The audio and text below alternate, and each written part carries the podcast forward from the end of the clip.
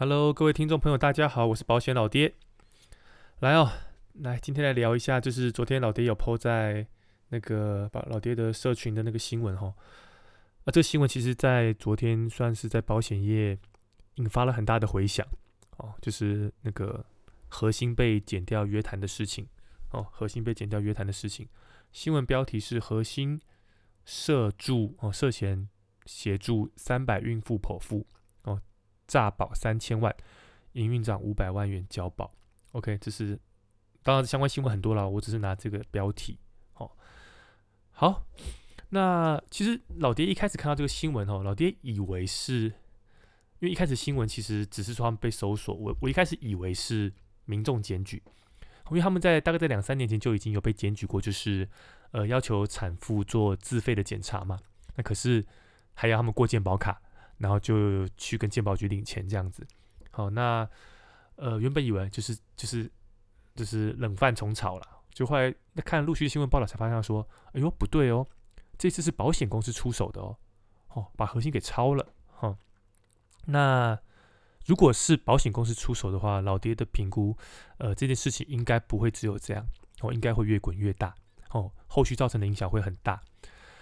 那包含在。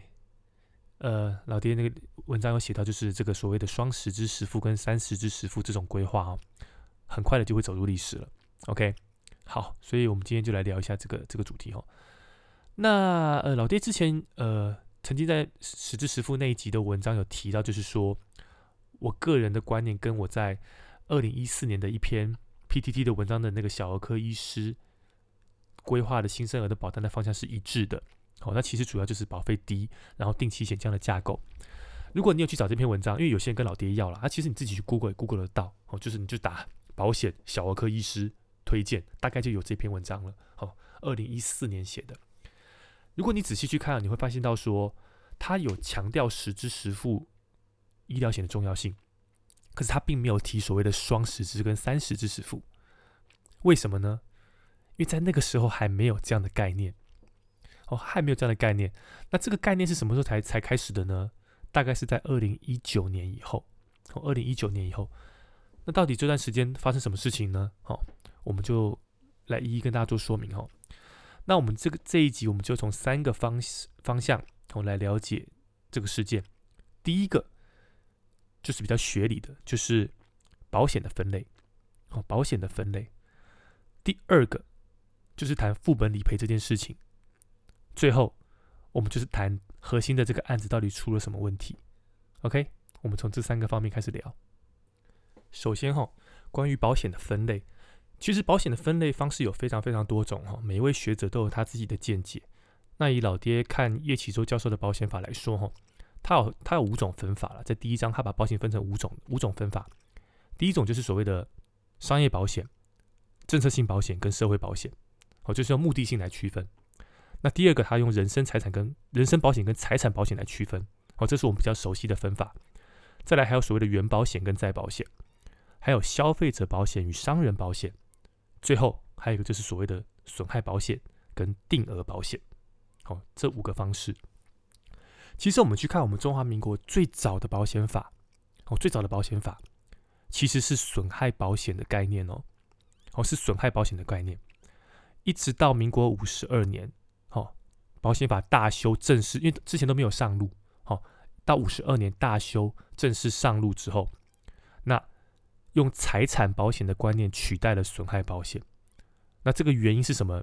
连叶教授他都说他不知道，好，反正总而言之，就是把财产保险的观念带进来，取代了过去的损害保险，所以就是大家看到的，目前在保险法第十三条，哦，就是保险明确的把它分为财产保险跟人身保险。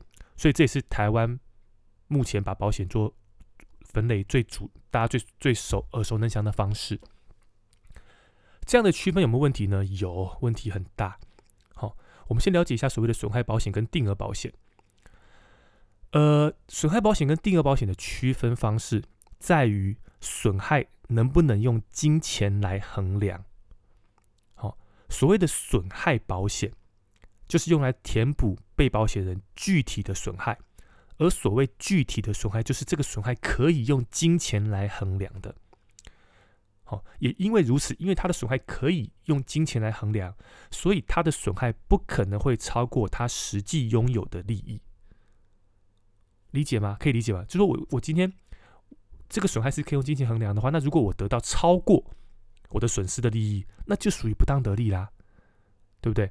那就呃就会有损害补偿原则的适用，禁止得利原则的适用。OK，就有这样的观念带入，所以会衍生出所谓的三十七条保险法三十七条恶意付保险的惩罚。OK，还有所谓的七十二条超额保险的禁止，禁止超额保险，还有五十三条有名的保险代位，这几条法律都是在损害保险的情况下，我禁止被保险人得到超过他损害的补偿。哦，所以呃，比如说像是付保险，如果是恶意的付保险。意图不当得利的付保险三十七条，那就是告诉你说，不但契约无效，而且可以依照二十三条二项，呃，保险人仍取得保险费，等于是偷鸡不着蚀把米了。好，不但不赔，好，我保费还不还的概念。那如果是善意的付保险的话，那就是用比例分摊的原则，不会多拿。你买五家，你花十万，那就是一家赔两万，比例分摊。OK，这是所谓的呃付保险的问题。那所谓的保险代位呢？哦，就是比如说，呃，保险公司赔完我之后，可以去取得我的权利，去跟造成我损失的那个人去要赔偿，等于说我还是只能得到一份的填补，我不可能得到两份的填补。OK，或者是呃所谓的那个七七十二条的超额保险的禁止嘛，就是我不能订立超额保险契约，这个东西只值一千万，我不能订一千五百万。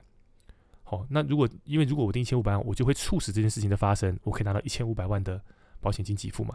那也是超过我的损害了嘛？好，所以这些这些条件都是在严格的禁止所谓的呃不当得利的概念在里面。OK，损害填补原则啦。好，所以我刚刚讲的保险单位超额保险的禁止、恶意付保险，全部都要适用。这是所谓的损害保险，而传统的财产保险全部都是属于损害保险的性质。传统的财产保险通通都是损都是属于损害保险的性质。那来聊定额保险。所谓的定额保险是用来填补被保险人抽象的损害。那所谓的抽象的损害，就是指这个损害是没办法用金钱来计算的损害。比如说，你告诉我一条人的人命值多少钱，不知道；你告诉我人一辈子要花多少的医疗费用，我还是不知道。因为不知道，所以我我我们就没有办法去计算他的损失金额。在这个时候。我们就会选择用定额保险来保障。那所谓定额保险，就是我直接跟保险公司订立一个契约嘛。比如说，我要一个五百万的寿险，我要一个一千万的寿险，我要一个一亿保额的寿险，这是用定额的概念。因为人命无价，好，所以他没办法用金钱来衡量。那保险公司就会进行核保嘛。那如果保险公司愿意核保，那这个契约就成立。那未来风险事故发生的时候，保险公司就会依照这个契约去履行他的责任。OK，这是所谓的定额保险。那也因为这个所谓的损害是没办法用金钱来衡量的，所以就没有不当得利的问题。好，所以刚刚讲的付付保险的禁止、超额保险的禁止跟保险单位，它通通不适用在定额保险里面。理论上，所有的人身保险它都是定额保险，因为人的生命、身体是无价的。但是偏偏在人身保险里面，就有一个性质是属于损害保险的，那是什么？那就是我们今天的主角啊，实支实付型，它就是损害保险的性质，因为它就是依照你的收据拿来，我花多少赔多少。那那它它既然是损害保险，它是不是就是就适用老爹刚刚讲的付保险、保险代位跟禁止超额保险？其实是适用的，哦，其实适用的。所以其实你可以发现，因为保险法的分类的问题，那导导致了其实这就是一个现在这么乱的一个主要的原因之一。再来哈，所谓的副本理赔从哪里来的哈？这个老爹应该在之前的 EP 有讲过，可是可能在很早期的节目，所以可能不是每个人都有听过。我这边就再再稍微跟大家说明一下哈。这个要要讲到全民健保上路之前的状况了，因为在过去还没有全民健保的时时代，我们一般会分两种人，一种是有社会保险身份的人，一种是没有社会保险身份的人。那如果这样的人，他们都同时投保了实支实付型的商品，你觉得他们的对价是一样的吗？不一样，他们对价是不一样的，因为同样的医疗花费，有社会保险人的花费会比较低，会低于没有社会保险的人，因为社会保险就是它的第一道第一第一层保险嘛。OK，所以如果保险公司收取了同样的保费，那就违反了对价平衡了。所以保险公司就推出了两种实质实付型，一种是有社保的，哦，一种是没有社保的。有社保的俗称就是我们讲的 MR 啦，那没有社保的就是所谓的 MN，哦，就是我们实实物上在讲的呃代号啦。那可想而知，哪一个保费比较高呢？MN 嘛，好，因为 MR 就是我刚讲过是第二层保险的概念，社保赔完了我才赔嘛，那它是第二层，好，MN 是第一层。好，M N 是第一层，那也因为 MR 是第二层，所以我的唯一一张收据可能必须要给社会保险去办理赔，因此它 MR 它就没有要求一定要收据正本。那 MN 是因为它是第一层，哦，所以它就是要求要用收据正本这样子。OK，但是实物上哦，刚刚是理论，可实物上绝大多数帮业务员帮客户做是做 MN，为什么呢？哦，因为 业务员也不知道这位被保险人他有没有社会保险嘛。那怕日后理赔有争议啊，有没有不能赔什么的？哦，所以大家都还是卖 M N 比较多。哦，那再加上后来有了全民健保，人人都有社保了呢。哦，所以后来 M N 跟 M R 的观念都慢慢模糊掉，甚至是很多公司直接把 M R 拿掉了，我不卖了，我只卖 M N。哦，会有这样的状况存在。好，那这就是最早的这这个概念。那接下来发生什么事情呢？好，就是在过去二三十年前，整个资讯还没有那么发达。哦，所以常常发生一种状况，就是一个客户他同时在很多家保险公司投保了这个意外实质这种实质实付型的商品。那因为他也因为很多客户也不知道自己买什么，所以今天这个业务员来讲，讲完他就买了。那过几天又有个陌生客户，又陌生的 sales 来做做市场开发，他听完又买了，好，就就就买了很多家，甚至他可能在同一家有两三张，这都是常常发生的事情。OK，那结果后来。发生理赔的时候，他就只能赔一家，因为只有一张收据正本嘛，他就只能赔一家。那后来他就觉得不对啊，那可是我买这么多保险，怎怎怎怎怎么只能赔一家呢？然后一查才知道啊，原来什么收不正本部分的问题。那如果我是被保险，我会觉得那不是我的问题啊。好，那你今天收了钱，你又不赔我，哪有这种事情？好，所以造成了很多的纠纷。主管机关后来看不下去了，好，所以在民国八十六年九月十九号颁布了所谓的住院医疗费用。保险单示范条款就是示范条款订立了，好，它针对实支实付型的医疗险的理赔，好，应减负的收据规定，好，如以下说明。他说，哦，被保险人于投保时已通知保险公司有投保其他商业实支实付型医疗保险，而公司未拒绝承保者，公司对同一事故已或其他保险契约给付部分，仍应。仍应负给付责任，但若已有其他同业实质实付型医疗保险，却没有通知保险公司，即使完成投保，寿险公司仍可不负给付责任，但需退还所缴保费。OK，好，所以这就是副本理赔就的大门就从此而开了。他就告诉你说，如果今天投保的时候我告知了，你还让我买，那你就必须要让我用副本理赔。好，这就是后来。副本理赔大门大开，就是从这个示范条款以后的事情。好，所以其实你可以知道，主管机关当时是为了监理，是为了管理保险公司的目的，他不要再让保险公司收了钱不做事，所以他就就是定了这样的事情。可是他当时忽略了副本的理赔会导致被保险人得到超过损失的赔偿。好。他会，他得到的保险金给付会大于他实际所受的损失。OK，好，那示范条款订立之后，其实每家做法都还不一样。好，有些正副本一直都是正副本都可以，有些说好我用融通的方式处理，那还是有些公司要求一定要正本，所以市场还是很混乱的。好，所以其实我们常在帮客户做保单见证的时候，客户就会说啊，我这个要正本还是副本？我都说我不知道，真的不知道，因为你不同公司不同时期买都不都不一样。好，所以你只能问。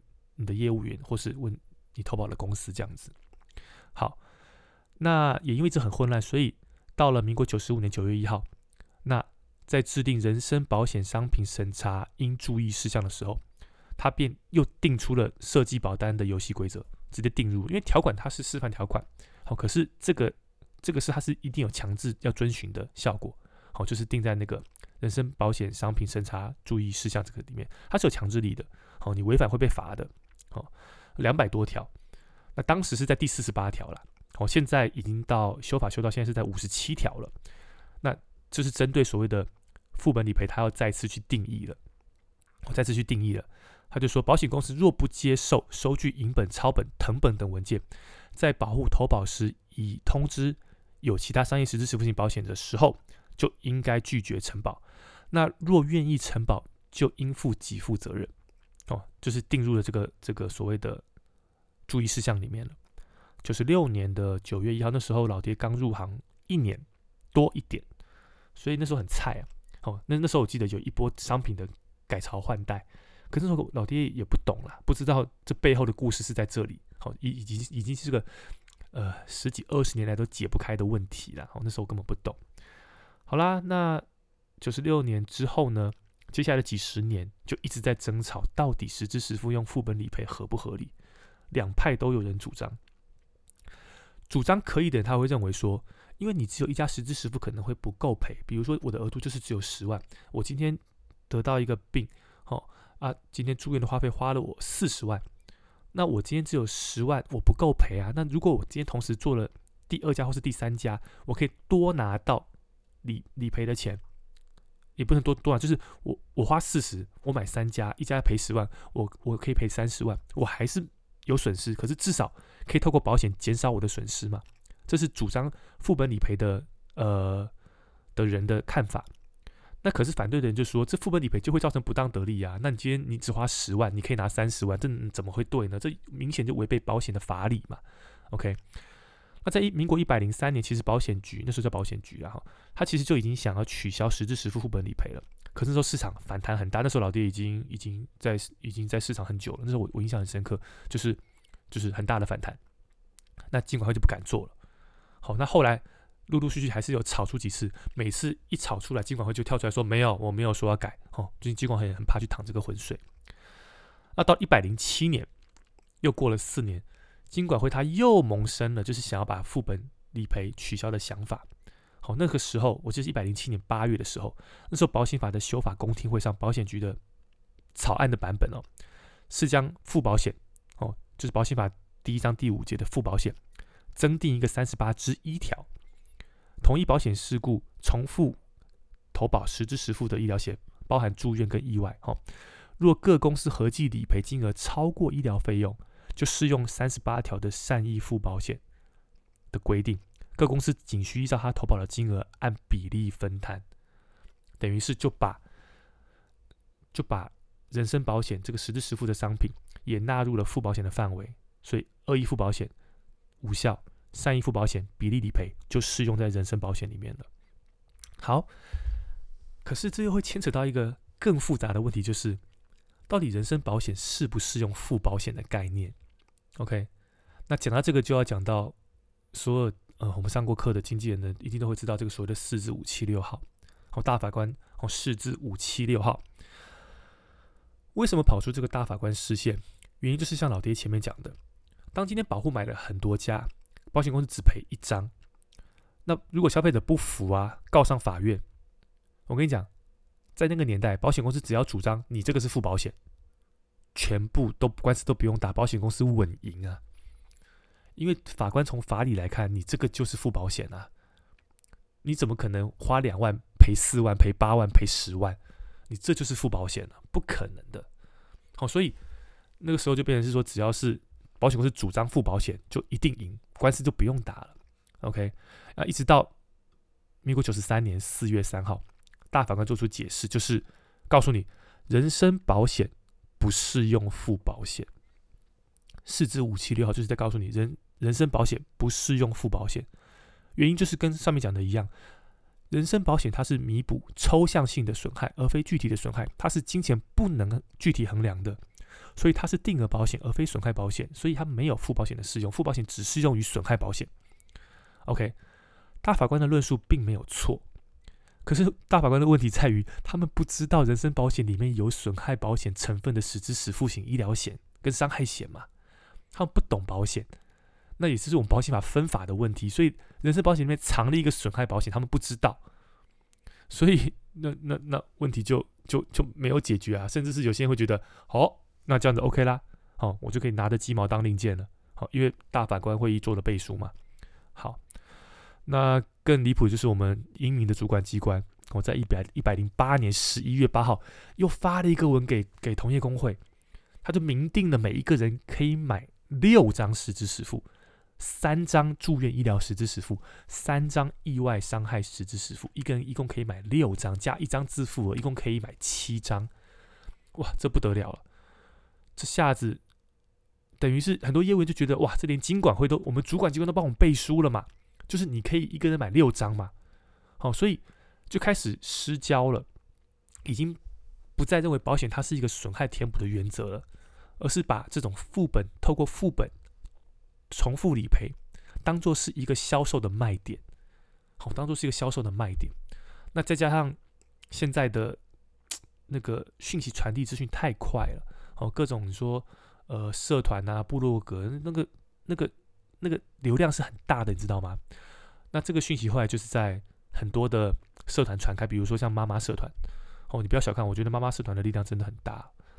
之前那个台产，去年那个五百元的防疫保单，我跟你讲，前面开始卖没有人理呀，怎么爆出来的？妈妈社团爆出来的，一个传一个社，一个社团传一个社团，像跟瘟疫一样散开，你就看台产就被搞死了，赔几亿呀！哦，赔了几亿，OK，好，这个副本理赔也是啊，好，这副本理赔也是，就是也是在社团传开来的嘛。那我相信这当中也有一些呃不孝的业者、业务员呐介入，甚至可能会有黄牛哦，有集团在干这种事情哦。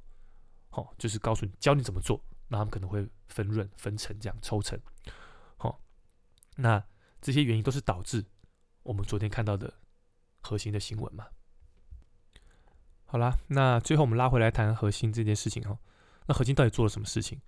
其实这件事情在业界早就不是秘密了嘛，对啊。而且讲白了，也不是只有核心这样子在做，哦，也不是只有他们这样在做。那什么事情？就是说，哈，因为怀孕生产它是一个人类的自然行为，它并不属于意外或是疾病，所以保险它是除外不保的。OK，那例外是什么？有例外就是必要性的剖腹产。针对必要性的剖腹产，它就是疾病的概念了。好，比如说胎位不正，比如说产程迟滞，好这些原因。那当你有这些原因的时候，保险公司就会针对你的剖腹产的花费做理赔，好做理赔。所以呢，很多医生为了你说，嗯，吸引吸引客户嘛，哦，反正就是他就会协助这些产妇，为了能够让他们能够顺利领到保险金的给付，那就会把这些。明明是自然产的情况，那写诊断证证明书就写到他是必要性的剖腹产，给他一个理由，写个必要性剖腹产。那一来他就做到这笔生意了嘛，因为这个产产妇一定会在他这边生的嘛。好，那再就是这个产妇也能顺利得到理赔啊。好，他们觉得是 win win 双赢，真的有双赢吗？大家思考一下，这个游戏谁谁亏了？谁亏了？我跟你讲，你一定会觉得保险公司对不对？我跟你讲，保险公司也不会亏了。保险公司不会亏，保险公司会出问题，很少是理赔出问题的。保险公司会倒，都是转投资失利倒掉的啦。理赔要赔到倒不容易，因为大数法则在支撑着它嘛。顶多就是损率超过预期嘛。那超过预期，它很多方法，它可以停卖啊，它可以涨保费啊，很多方式可以去调整啊，对不对？哦，不至于，就是而且它可以从别的地方赚回来嘛。所以我跟你讲，这个要保险公司要亏，也不太不太可能啊，保险公司不会亏了。OK。那你说保险人不亏干嘛检举？因为他是在为保险这个共同体的把关的管理人，你懂吗？他有责任跟义务要去对理赔把关。OK，所以这件事情真正吃亏的是谁？是你我这样子奉公守法的保护。OK，因为保险公司赔出去的钱是所有腰保人的钱。不是保险公司的钱，是所有腰保人的钱。这是老爹一直强调保险共计的概念嘛？共计的概念。OK，大家缴的保费都一样。OK，比如说我太太啊，我太太生了两胎，通通都自然产啊。那买保险买很多啊，没有用，因为自然产它就是不会理赔。结果我们缴出去的钱都被这些人给领走，哦，都被这些人给领走，你咽得下这口气吗？更可怕的是哦，一直有人这样子干，保险的损率就会一直拉高，一直降不下来，会拉高，那就导致保险公司可能会调保费。之前的宏泰薰衣草不就是最好的例子吗？对啊，结果我们这些乖乖的保护，还因为这些人在做的事情，导致我们还要跟着一起多缴保费，这个合理吗？这绝对不合理嘛。OK，好，那当然了，核心还有提供更多哦，克制化的服务哦。我只能讲到这边，就是很多克制化的服务，哦，那呃才会导致保险公司受不了了嘛。哦，就哎，呃，二零一八收证了三年哦，有没有证据齐全了？一刀毙命，一刀毙命。OK。呃，我看到新闻有提到说包呃核心这次会出包，是因为 是因为他们只做半套，你知道吗？这真的蛮离谱的啦。就是什么叫半套？就是他开给产妇的诊断证明书是必要性剖腹产，可是他申报健保都是报一般自然产啊，这这是这是这是在在开玩笑吗？你知道吗？那这个如果真的是新照新闻写的，就是。因为我看到新闻是写说，保险公司就去查之后发现他说不，啊明明这个就是你申报都是报正常的，没有什么异常的状况，结果你诊断证证明书开出来全部是异常的。如果真的这么瞎，那核心死透了啦，不用玩了啦。OK，最后还有一个重点，你们仔细看一下新闻的标题，核心涉然后涉及协助三百产妇诈保。核心涉及协助三百产妇诈保，所以你觉得这一次事件的主角是谁？是核心还是产妇诈保？我跟各位报告，是产妇啊，核心是协助啊，你知道吗？好，所以为什么我说这件事情会闹得很大，就是因为这这是不得了了啦！哦，真的是会不知道会烧到什么程度。OK，诈领保险金是有刑事责任的呢。诈领保险金是有刑事责任的。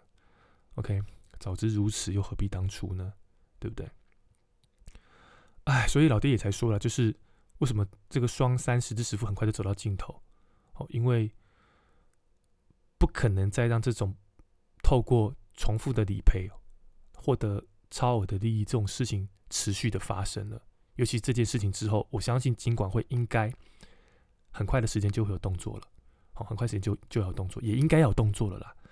那你说，那那那我们以前担心的问题，那个呃一家不够的情形怎么办？